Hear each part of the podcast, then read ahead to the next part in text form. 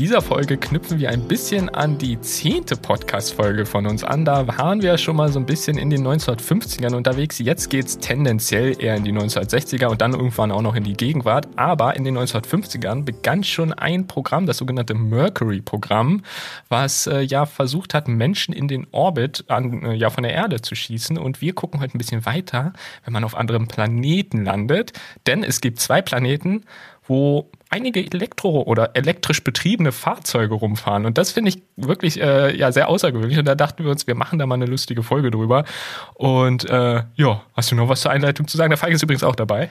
Ja, ich bin auch hier. Ich wollte durch, ich habe gewartet, dass ich meinen Übergang bekomme. Aber nein, es geht sogar darum, nicht nur, dass äh, auf zwei Planeten elektrische Fahrzeuge unterwegs sind, sondern wir reden heute über ja gut, der Mond ist kein richtiger Planet, da kriegen ja. wir jetzt wahrscheinlich wieder Ärger, aber wir reden äh, von zwei äh, runden Dingern im Weltraum, die bereits äh, komplett elektrifiziert sind, weil da nur elektrische Fahrzeuge unterwegs sind. Und ich würde damit sagen, wir starten jetzt einfach mal in die Folge dann damit. Hallo und herzlich willkommen bei Elektrisch durch die Welt. Und Timo, wir müssen eine Sache vielleicht ganz zum Anfang klären, auch wenn wir jetzt gleich in die 50er gehen. Ähm, wir müssen einen Widerspruch in dieser Folge, glaube ich, ganz am Anfang erstmal aufnehmen. Ach das was? Zeug in den Weltraum zu schießen, grundsätzlich ah. über alles, was wir heute reden, hat nichts mit äh, umweltfreundlicher Mobilität zu tun, denn ähm, so eine Rakete aus dem Erdorbit rauszubekommen, erfordert verdammt viel Energie und äh, bisher geht das nicht mit Elektroantrieb. Da müssen wir so ein bisschen Widerspruch aufklären, dass ja. es für unseren Planeten nicht besonders gut war. Genau, das, das stimmt natürlich. Es ist äh, wissenschaftlich natürlich trotzdem, finde ich, sehr, sehr spannend und ähm, ermöglicht dann Dinge, über die wir jetzt gleich äh, sprechen werden. Aber du hast natürlich recht, der, die eigentliche Rakete, gerade während sie noch in der Erdum, äh, Erdumlaufbahn, sag ich schon, während sie noch äh, in unserer Atmosphäre ist, äh, schadet natürlich äh, grundsätzlich dem Planeten sehr stark. Also insofern, da hast du natürlich recht, das darf man jetzt nicht aus den Augen verlieren. Ja, genau, weil jetzt auch gerade in den letzten Wochen die mh, mm, Berichterstattung war über die zwei Milliardäre, die sich selbst ins Weltall geschossen haben und wieder runtergekommen sind und alle haben sich total gefreut und fanden es total geil. Und ähm, viele haben sich gedacht, und wir reden drüber, dass Autos äh, mittlerweile nicht mehr als Verbrennungsmotor gebaut werden sollen und die schießen sich fröhlich ins Weltall oder an die Erdgrenze sozusagen, was ja, möglich ist. In den Orbit, heute. genau. Zehn Minuten lang war der Jeff Bezos, äh, Amazon-Gründer, äh, im Weltall. Ja, und das soll jetzt die ganz neue Hype-Tourismusschiene werden, dass sich irgendwelche Milliardäre und Millionäre in die Atmosphäre ballern, ich finde ich so leicht fragwürdig. Ich finde dann eher das Ziel äh, vielleicht ein bisschen eingängiger, dass wir vielleicht irgendwann mal auf anderen Planeten siedeln wollen. Aber nur so viel dazu, dass wir mal ganz kurz auch diesen Widerspruch mal genommen haben. Lass uns lieber in die Vergangenheit reisen, denn nach dem Mercury-Programm kam ja eigentlich das viel bekanntere, nämlich die Apollo-Mission oder das Apollo-Programm. Genau, so. Und äh, das, was ich da auch so interessant finde, äh, bei der Recherche hat sich halt auch gezeigt, bei Apollo 15, 16, 17, also nicht der ersten Apollo praktisch, die auf dem Mond gelandet ist. Äh, das war ja am 20. Juni 1969, sondern äh, zwei Jahre später ungefähr äh, gab es tatsächlich ein äh, sogenanntes Mondauto. So natürlich, das ist jetzt nicht unbekannt, das kennen viele, aber wir haben uns das mal im Detail angesehen, da kommen wir gleich später noch zu. Was ich aber erstmal sehr spannend finde, ungefähr im gleichen Zeitraum gab es äh, schon die ersten Mondrover und zwar von der Sowjetunion. Und ich hoffe, ich spreche jetzt ansatzweise richtig aus, weil ich wirklich nicht gut im Russisch bin. aber geht das wieder los mit unserem Fremdsprachen-Podcast. Ja, ja, ne? absolut. Äh, was heißt nicht gut im Russisch? Ich habe gar keine Ahnung leider vom Russischen. Äh, aber zumindest, ich spreche sie immer so aus, wie ich sie jetzt vorlesen würde. Lunoshot 1 oder Lunokhod 1 und Lunoshot 2. Das sind die beiden Mondrover, die die Sowjetunion praktisch äh, auf, den, äh, ja, auf dem Mond äh, platziert hat. Und das waren achträdige Fahrzeuge. Und das finde ich äh, sehr interessant, dass das praktisch äh, im ähnlichen Zeitraum wie die Apollo 15 Landung, zu der wir gleich noch kommen, mit dem Mondauto stattgefunden hat. Das war aber auch damals das Wettrennen zwischen den beiden. Ne? Äh, USA gegen Sowjetunion. Das Wettrennen, wer schafft es als erstes, welche ersten Schritte zu machen. Ne? Wer ist der Erste im Weltraum? Wer ist der Erste, der den Mond umrundet? Wer ist der Erste, der Material auf den Mond schickt? Und natürlich die wichtigste Frage, welche Nation schafft es als erstes, einen Menschen auf den Mond zu bekommen. Äh, wie das Rennen ausgegangen ist, wissen wir ja heute alle. Aber klar, die Sowjetunion und die USA haben sich natürlich da gegenseitig gepusht und man muss auch ehrlich sein, ohne dieses Rennen wäre es wahrscheinlich auch in der Geschwindigkeit einfach gar nicht möglich gewesen, in dieser ja. Zeit so kurze Fortschritte zu machen. Und man muss ja auch ehrlich sehen, später wurden die Programme ja auch eingestellt, weil sie zig Milliarden Dollar verschlungen haben. Also es war eine, eine Geldgrube, die man da versenkt hat. Und ähm, ja, es war halt einfach nur aus diesem Streit heraus möglich. Und deswegen ist es genauso spannend, dass wir heute einfach mal drüber reden, was haben die eigentlich für Material mit auf den Mond gebracht. Ähm, denn ja auch später, wenn wir drüber reden in der Folge, was haben wir für Material zum Mars mitgebracht. Und ja, im Weltraum bietet sich das natürlich an, elektrische Fahrzeuge da hochzuschicken, denn man hat einen Vorteil bei elektrischen Fahrzeugen, man kann sie per Sonne aufladen. Eine Tankstelle auf dem Mond für Benzin oder Diesel gibt's leider noch nicht. Ja, das stimmt. Oder was heißt, was heißt leider? Ich, ich würde es ja schön finden, wenn wir von den fossilen Energien äh, auf anderen Planeten oder eben auch dem Mond, der jetzt ja, wie wir schon festgestellt haben, kein anderer Planet im klassischen Sinne ist, ähm, wenn wir da jetzt nicht auch noch anfangen, fossile Energien äh, zu nutzen. Insofern finde ich das eigentlich so mit den äh, elektrisch betriebenen Fahrzeugen ganz cool. Aber vielleicht nochmal kurz zur Einordnung. Äh, die Mondrover äh, von der Sowjetunion 1970, 71 beziehungsweise bis 73 genutzt, äh, übermittelten, nur damit man mal eine Vorstellung hat, wofür die da waren, Panoramabilder und sogar auch einige Fernsehbilder, untersuchten Mondgestein und einzelne geologische Formationen und Strömungslinien. Also es waren wirklich wissenschaftliche Roboter, die tatsächlich da ähm, ja rumgefahren sind. Und äh, bis heute gibt es das. Heute primär äh, Stück für Stück auf dem Mars. Dazu kommen wir dann später. Aber ähm, ja, ungefähr in der Ze gleichen Zeit, wie gesagt, fand so die Apollo-Mission oder Apollo 15 Mondlandung statt. Denn auch äh, wenn, wenn das gar nicht ähm, ja immer so häufig äh, durch Filme oder anderes verkörpert wird, nach Apollo äh, 11, 12, 13 und so weiter ging es weiter. Und mit Apollo 15 gab es zum Beispiel auch nochmal eine Mondlandung. Also es gab mehrere Mondlandungen. Es gab nicht nur die eine Mondlandung. Und dadurch gibt es auch mehrere Leute, die tatsächlich äh, auf dem Mond äh, herumgelaufen sind. Wenn es nicht alles gefaked ist. Nein, so weit wollen wir nicht kommen. okay, alles klar. Also in der letzten Folge waren wir der Aufklärungspodcast, nun wären wir zum Verschwörungspodcast.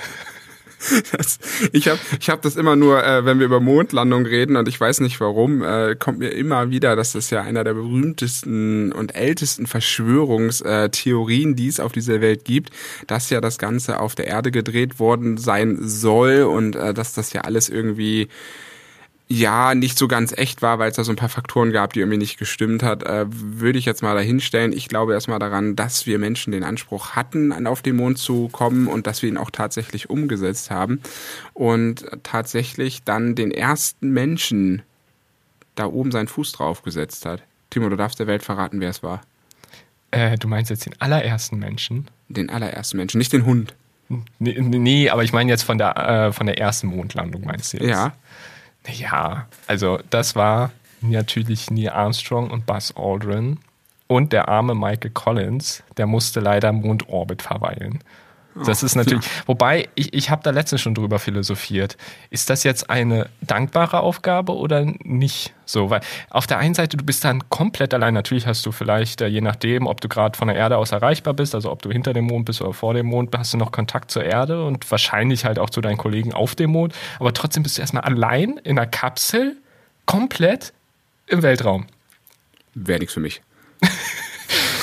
ja, ginge mir wahrscheinlich ähnlich. Also das, das stelle ich mir psychisch schon ganz schön anstrengend vor, muss ich zugeben. Aber wie auch immer, äh, die drei waren auf dem Mond, beziehungsweise eine äh, im Mondorbit. Zwei davon sind leider inzwischen auch schon verstorben. Es lebt tatsächlich nur noch Buzz Aldrin. Ähm, aber im Grunde waren die Apollo-Missionen immer ähnlich aufgebaut. Es gab immer zwei, die auf dem Mond gelandet sind und einer, die, der in dem äh, Mondorbit geblieben ist. Und äh, da kommen wir, würde ich sagen, jetzt auch mal zu dem äh, Mondfahrzeug bzw. Mondauto von der Apollo 15. Ich glaube sogar auch 16 und 17 hatten die auch nochmal benutzt, äh, Mission. Die äh, Landung erstmal, um es einzuordnen, fand im Juli 71 statt und auch von drei Männern in dem Fall, David Scott, James Arvin und Alfred Warden. Und Alfred Warden war leider wieder der, der im Orbit bleiben musste. Und der einzige, der bis heute auch noch lebt, ist äh, David Scott. Und der war zum Beispiel auch direkt auf dem Mond. Und ähm, ja, ich, was ich auch sehr spannend finde, dieses, dieses Fahrzeug diente vor allem dazu, die Sicherheit und den Aktionsradius der Astronauten und der Ausrüstung zu erhöhen. Also es diente jetzt nicht dazu, Spritztouren auf dem Mond durchzuführen, sondern es diente wirklich dazu, praktisch den Radius leicht zu erhöhen. Aber es war immer so ausgestattet, dass man notfalls mit Sauerstofftanks zurücklaufen kann. Also sprich, dass, dass man mit dem Fahrzeug nie so weit wegfährt, dass man zu Fuß nicht mehr zurückkommen würde. So, also nur um mal einzuordnen, wie weit man mit dem Fahrzeug halt auch fahren wollte. Ja, aber trotzdem war die Reichweite ja bis zu 92 Kilometer, die man dort erreichen konnte. Also es war so eine Akkukapazität von 4,4 Kilowattstunden in etwa. Also finde ich trotzdem schon sehr interessant, dass man schon dieses Mondfahrzeug im Endeffekt bis zu 92 Kilometer auslegen kann. Und du sagtest ja auch, das sollte ja auch den Aktionsradius erhöhen. Es ist ja sehr anstrengend, glaube ich, mit diesen Anzügen zu laufen. Und ich glaube, da macht schon so ein äh, Fahrzeug definitiv Sinn, dass der auch selbstständig ja dann später auch äh, erkunden kann. Aber zu der Zeit war es natürlich so, dass man den Astronauten auch ein bisschen von der eigentlichen Landestelle wegbringen wollte, um natürlich auch weitere wissenschaftliche Untersuchungen in zig verschiedenen Formen und Möglichkeiten, die man hat oder die die, dann auch alle Leute auf der Erde interessieren, durchzuführen. Ne? Genau, genau. Aber was ich zum Beispiel sehr spannend finde, ähm, also ich glaube erstmal nicht, dass man praktisch 92 Kilometer, beziehungsweise dann so knapp 45, also eine Richtung hin, eine zurück. Also das, das äh, wird, glaube ich, deutlich kleiner gewesen sein, aber theoretisch hätte man damit 92 Kilometer fahren können. Was ich aber wirklich spannend fand, ähm, habe ich so nie drüber nachgedacht. Ähm, die Fahrt zu der äh, zu, zu dem entsprechenden Ort bei Apollo bei der Apollo 15 Mission mit dem Fahrzeug war tatsächlich äh, etwas äh, unruhig, sage ich mal, weil ähm, man muss dazu wissen, auf dem Mond gibt es so circa ein Sechstel der Erdanziehungskraft. So und dadurch äh, hat das Fahrzeug heftige Sprünge gezeigt und es war teilweise nur ein Rad am Boot und da würde ich mir schon äh, würde ich mir ungemütlich äh, vorstellen ja, bist halt ein bisschen wie ein Fußball, ne? Boing, boing, boing. Also es ja. ist schon ähm, umso erstaunlicher, finde ich, äh, dass ähm, ja der Astronaut Eugen Sönnen Sönnen auf jeden Fall den inoffiziellen Geschwindigkeitsrekord auf dem Mond hält, weil er soll bis zu 18 Kilometer pro Stunde gefahren sein. Und wenn man sich das dann in der äh, in dem Fußballbild mitmerkt, äh, finde ich das schon ziemlich beeindruckend, weil 18 Kilometer pro Stunde ist jetzt auch nicht so langsam. Ja, das stimmt. Aber man muss schon dazu wissen, der wollte es echt wissen, weil ausgelegt waren die Fahrzeuge nicht für 18, sondern für 13 Stundenkilometer. Also der wollte es scheinbar wissen. Der hat da mal richtige Spritztour hingelegt auf dem Mond. Aber ähm, ja, trotzdem zur Einordnung auch nochmal, wie groß und wie, wie man sich das Fahrzeug überhaupt vorstellen kann. Also ähm, es war circa drei Meter lang und hatte so einen Radstand von 2,3 Metern und das ist halt hier eine Besonderheit bei dem Fahrzeug, aber ist halt auf dem Mond auch sehr hilfreich, äh, eine ziemlich hohe Bodenfreiheit von 36 Zentimetern. Aber ich glaube, die brauchte man auch einfach. Gerade bei die Autobahn gab es nicht. ja, das stimmt. Die gibt's heute immer noch nicht auf dem Mond. Äh, ich würde auch mal sagen, äh, ich glaube zum Glück, da ist noch ziemlich äh, naturbelassen, sage ich mal. Mhm. Naturbelassen finde ich super. Das ist das Wort des Podcasts in dieser Folge. Der Mond ist naturbelassen und ich frage mich, welch, welche Natur außer dem Gestein, was da rumliegt, ist es natürlich sehr holprig, ne? Und durch ja. die ähm, geringe Erdanziehungskraft. Ja, diese Fahrzeuge müssen ja sowieso ganz spezielle Aufbau und Module haben. Ne? Das ist ja nicht so, als wenn ich ein Auto auf der Erde baue und das aus der Fabrik schiebe, sondern man hat ja einerseits die Komplexität, dass Auto erstmal in den Orbit zu bekommen, dann das Auto mit der jeweiligen Fähre oder mit dem jeweiligen Raumschiff auf den Mond zu bekommen, dann das Ganze auf dem Mond so weit zusammenzubauen. Das ist ja auch nicht fertig, sondern das wird ja auch in gewisser Weise zusammengebaut. Und dann muss das ja auch noch alles funktionieren und sich auf, ähm, ja auch wieder aufladen können ein Stück weit. Und da sind ja auch super viele Messeinrichtungen drin. Das muss ja auch alles funktionieren. Und äh, wie du, das ist halt keine Erde, ne? Das ist der Mond. Da haben wir ja weniger Schwerkraft, da haben wir keine Atmosphäre. Wir sind mitten im All eigentlich. Und ähm, ich finde es schon sehr faszinierend, dass in den 60ern und 70er Jahren wir das geschafft haben, irgendwie das zu realisieren. Das muss man sich mal vorstellen. Wir kannten damals noch keine Smartphones, Computer, Internet, das gab's alles nicht. Das war alles so unfassbar rudimentär und die haben es trotzdem geschafft. Und das, das fasziniert mich aus dieser Zeit, wie viel Aufbruch, wie viel ja, wie viel Glaube einfach da war, dass die Menschen bereit sind, jetzt im Endeffekt das Weltall zu erobern. Und wenn man mal sieht, wo wir heute stehen und wie lange wir gebraucht haben, allein um zu dem Mars zu kommen, wow, es ist, wie haben die das damals geschafft? Unvorstellbar, oder? Es ist wirklich unvorstellbar. Also auch wenn man sich äh, Dokumentation oder ähnliches über die erste Mondlandung in dem Fall meistens ansieht, was für, was, was die Rech, also wie riesig die Rechner, ja, also ja, im Grunde wie riesig die Computer einfach waren vom Platz her und wie wenig Speicherplatz sie im Verhältnis zu den aktuellen Modellen einfach haben. Also es ist ja unvorstellbar, diese, ich sag mal, äh, Leistungsplatzverhältnis ist, ist ja unfassbar schlecht im Vergleich zu heute, also wirklich unfassbar schlecht. So, und äh, dass man das trotzdem damit geschafft hat, ist einfach beeindruckend. Und da merkt man auch wieder diesen Wettkampfgedanken die zwischen, zwischen in dem Fall der Sowjetunion und den USA. Ähm, weil ich denke mal, äh, das, das ist schon, so, so wäre das wahrscheinlich nicht gekommen, wenn man gesagt hätte, wir forschen da dran und äh, gehen oder, oder fliegen in Anführungsstrichen in Ruhe auf dem Mond. So, also ich glaube, dass äh, der, der Kalte Krieg da ein nicht unwesentlicher Faktor war. Ja, aber dennoch muss man sagen, die Apollo-Missionen haben, glaube ich, sehr, sehr viel Fortschritt gebracht, aber sie wurden ja dann leider eingestellt, weil die ganzen Mars-Missionen, oder nicht Mars-Missionen, die Mondmissionen, in dem Fall haben wir auch an Popularität in der Bevölkerung verloren. Ähm, die Bevölkerung hat auch damals nicht mehr eingesehen, warum man so viel Geld in diese ganzen Missionen packt. Und damit haben ja auch, damit endete ja eigentlich auch so ein bisschen die, oder nicht ein bisschen, sondern es endete ja erstmal dieser Aufschwung ins Weltall zu wollen. Und da war lange, lange Ruhe gewesen. Und ähm, dann kam nämlich schon der dritte große Player, nämlich erst 2013, ne, mit China, die dann auch wieder mit dem Rover Jadehase zum Mond geflogen sind.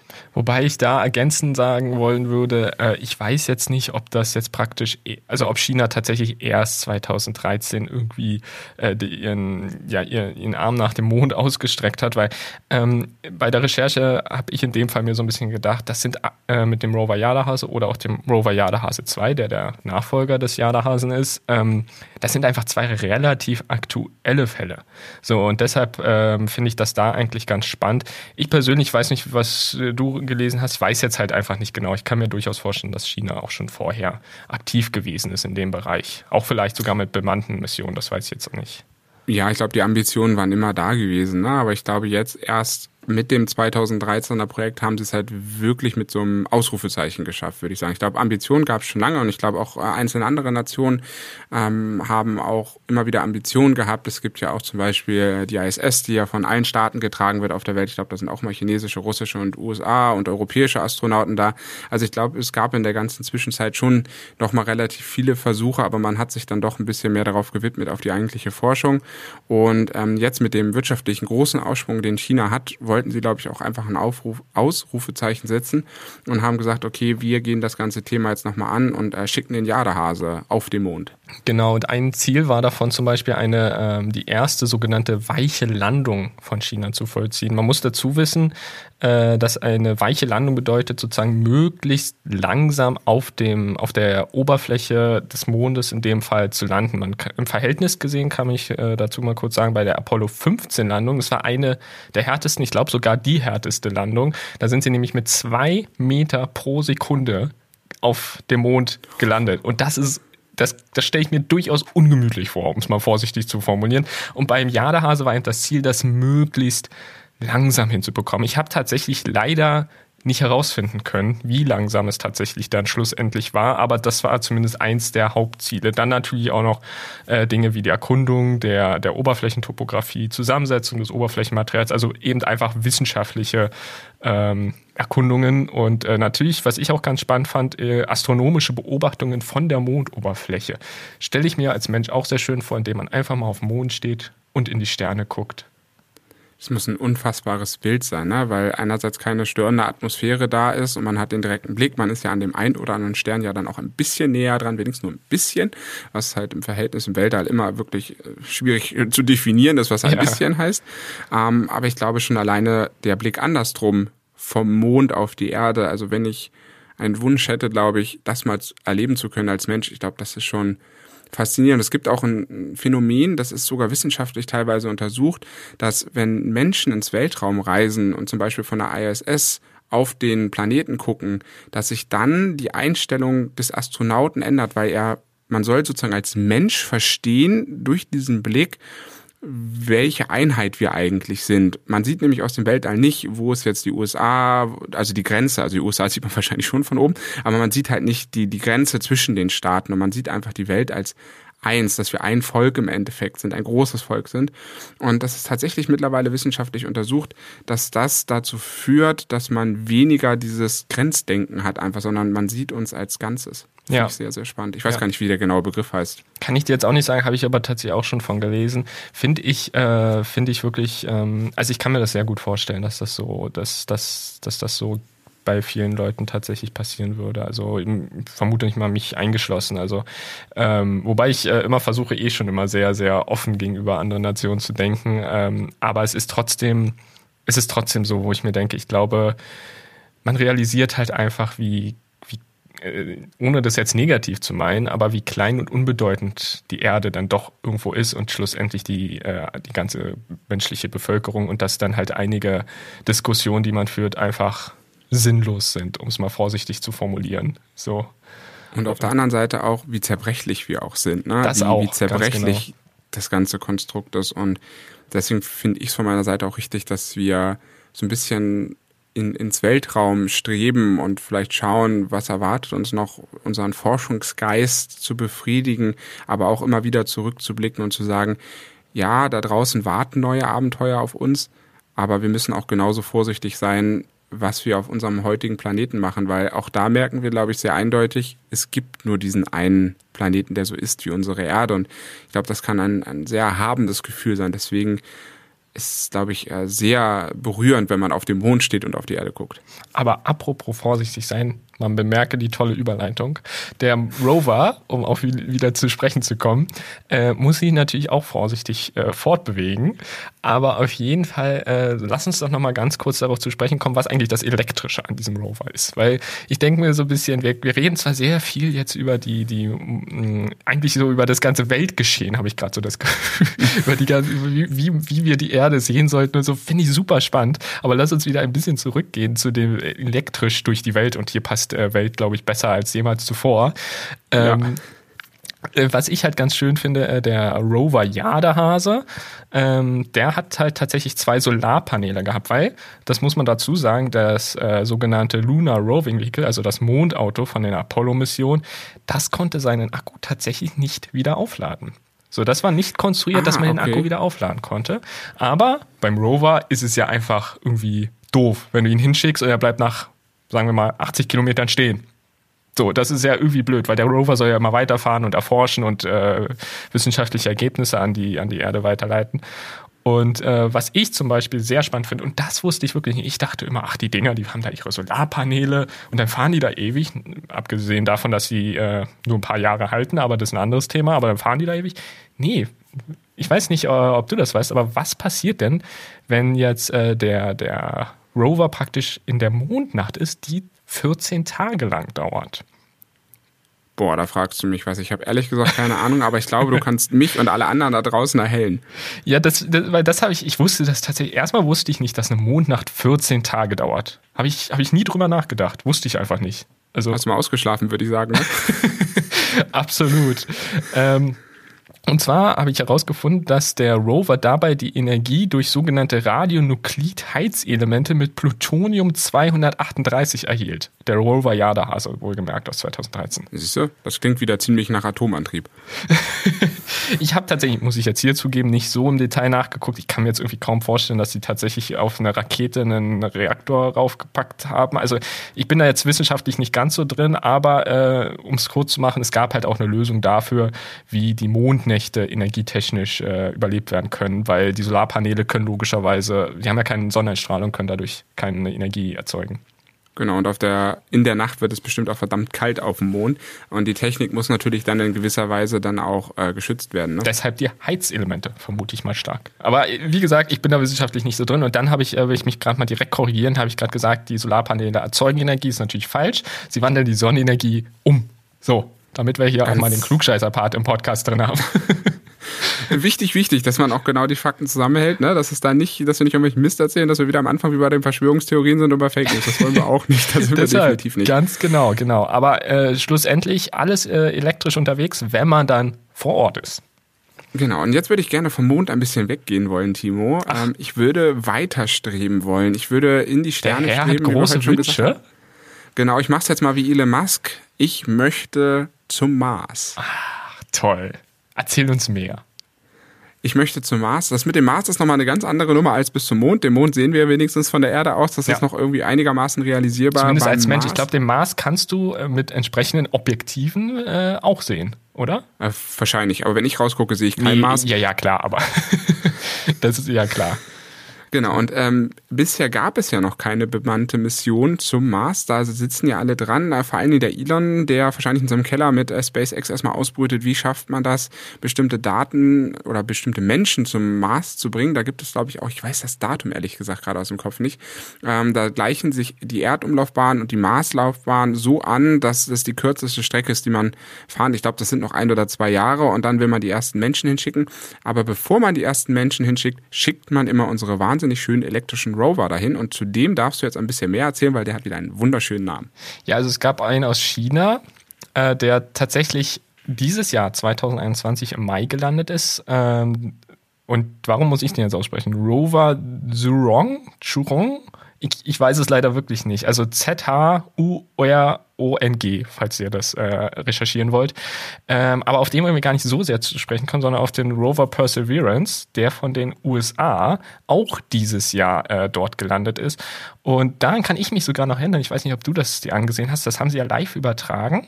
Und äh, ich habe mir tatsächlich äh, die Landung live mit angesehen kann ich sagen, ich war bei der Marslandung dabei, zumindest bei einer und dann halt auch von einem Rover und dann auch nur aus der Ferne. Aber ich war irgendwie dabei. Du warst äh, irgendwie dabei. Nein, ich habe es mir nicht angeschaut. Ich warte tatsächlich auf den äh, Moment, wo dann der erste Mensch auf dem Mars seinen Fuß tritt. Äh, ich habe ja fast immer noch die Vermutung, dass das Elon persönlich machen wird, äh, weil er einfach sagt, ich habe die Schnauze voll von den irdischen Kram. Das merkt man ja bei ihm so ein bisschen immer gefühlt.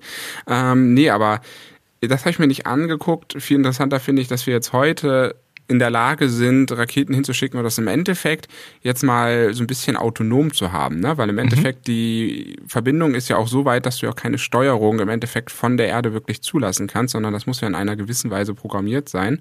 Und viel spannender bei dieser Mission, der ist ja gelandet am 18.02.2021, also noch gar nicht so lange her, ist es bereits der fünfte Mars Rover und die allererste Helikoptermission. Also jetzt können die Dinger mittlerweile nicht nur noch fahren, sondern sie können auch fliegen. Wie cool ist das ja, denn?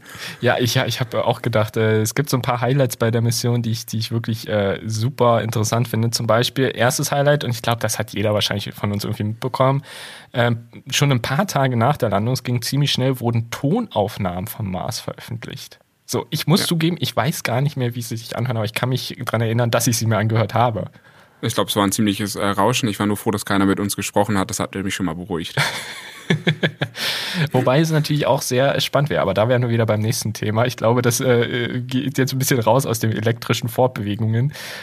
Ähm, eine Sache dazu, du hattest ja gerade auch noch gesagt, äh, dass die Fahrzeuge ziemlich äh, autonom fahren müssen. Da, und da vielleicht kurz zur Erklärung, ähm, die, der zeitliche Unterschied, wenn man praktisch Signale von der Erde zum Mars schickt, beziehungsweise in die andere Richtung, der ist einfach so groß, dass man eben tatsächlich erst sehr spät eingreifen kann. Das ist anders, als wenn die Fahrzeuge noch auf dem Mond sind, wo man relativ zeitnah reagieren kann. Ähm, ich will jetzt nichts, wirklich nichts Falsches sagen, aber ich meine mich zu erinnern, dass es so knapp eine Viertelstunde ist, glaube ich. So, und in einer Viertelstunde kann viel schief gehen. Ja, irgendwie in den Canyon fahren, ja. gegen den Felsen fahren, also genau. passiert eine ganze Menge. Der Rover ist wieder äh, sechsrädrig unterwegs, hat wieder natürlich eine hohe äh, Bein, Beinfreiheit, Bodenfreiheit.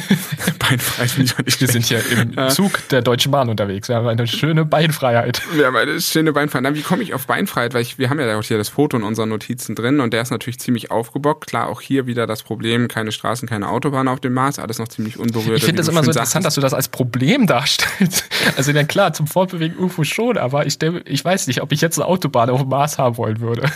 Ja, damit der Rover schneller fahren kann. Nein, aber äh, nur mal zur kurzen Verdeutlichung, dass das natürlich alles unberührt ist, wie du schön sagtest, für Naturlandschaft, auch wenn da nicht so viel Natur ist. Aber auf jeden Fall, wie ich auf Beine komme, ist, das sind ja halt sechs Räder, die sehr äh, gliedrig sind und in diesem Rover führen. Und das sieht halt nicht aus wie ein Auto. Ne? Das sieht ja, ist halt wirklich eine wissenschaftliche Einrichtung auf sechs Rädern mit verschiedensten Messinstrumenten. Wir hatten ähm, hier auch das erste Mal am 20. April 2021, auch glaube ich ein historischer Moment, wurde auf einem fremden Planeten tatsächlich Sauerstoff hergestellt, der in ungefähr einer Stunde, so in etwa war es, glaube ich, in den Recherchen, ja. ähm, für zehn Minuten Atemsauerstoff produziert hat.